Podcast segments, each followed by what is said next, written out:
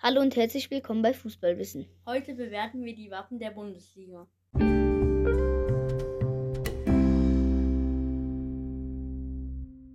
Wir fangen von unten an.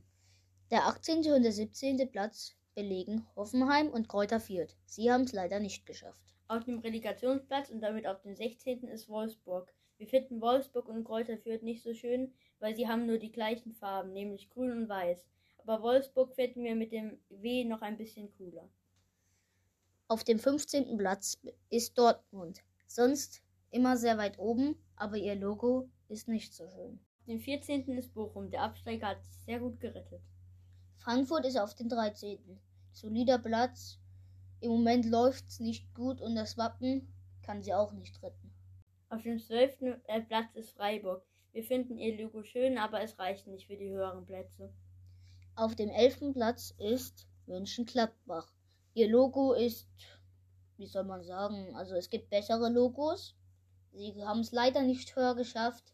Wie in echt läuft es im Moment nicht so gut. Stuttgart ist auf dem 10. Sie haben es leider nicht auf die obere Tabellenhälfte geschafft.